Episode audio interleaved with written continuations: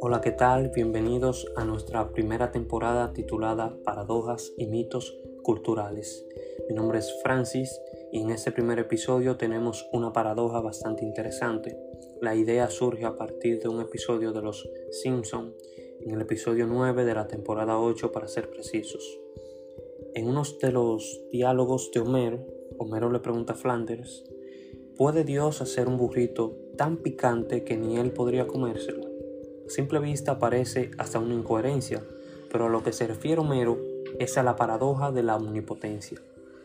La paradoja de la omnipotencia es una familia de formulaciones paradójicas que cuestionan la posibilidad de que exista un ser omnipotente. Es decir, respondas como respondas, la existencia de Dios queda en dudas, dado que si la omnipotencia no existe, como tal, Dios no es un ser omnipotente. Entonces, ¿puede Dios hacer un burrito tan picante que ni él podría comérselo?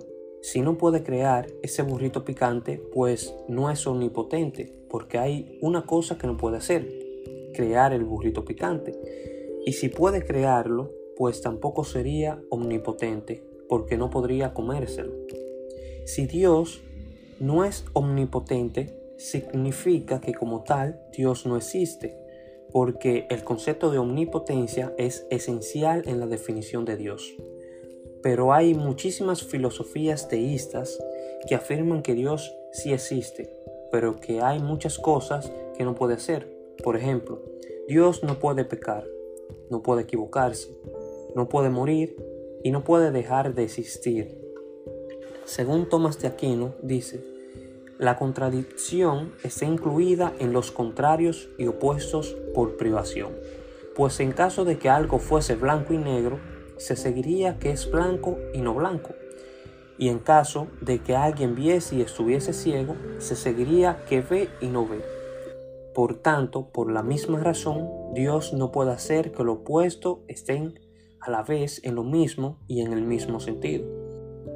Es decir, hay cosas que Dios no puede hacer simplemente porque la definición de las mismas cosas te llevan a lo absurdo.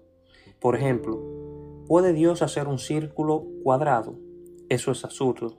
Dejaría de ser un círculo, es decir, va en contra de su propia definición.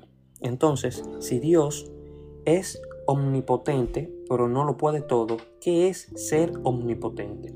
Según Tomás de Aquino, dice, Comúnmente se confiesa que Dios es omnipotente y a pesar de ello no parece fácil asignar la razón de omnipotencia, ya que caben dudas acerca de qué cosas sean las comprendidas en el enunciado Dios todo lo puede. Sin embargo, bien pensado como la potencia se refiere a lo posible, cuando se dice que Dios todo lo puede, lo más exacto es entender que puede todo lo posible y que por esto se le llama omnipotente.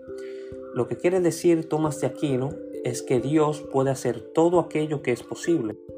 Omnipotencia significa la totalidad o plenitud de la potencia, del poder, y el poder siempre está referido a lo posible. En conclusión, Dios no lo puede todo, pero a pesar de eso, sí es omnipotente, porque omnipotencia es hacer todo lo que puede ser hecho todo lo posible, pero lo imposible, lo contradictorio y lo ilógico, por definición no puede ser hecho, y que Dios pudiera hacer lo que no puede ser hecho, eso sí que es contradictorio, por lo tanto absurdo. Hasta aquí finaliza este primer episodio de la temporada Paradojas y mitos culturales. En el siguiente episodio trataremos sobre el origen del cofre de la muerte o posiblemente analicemos otra paradoja.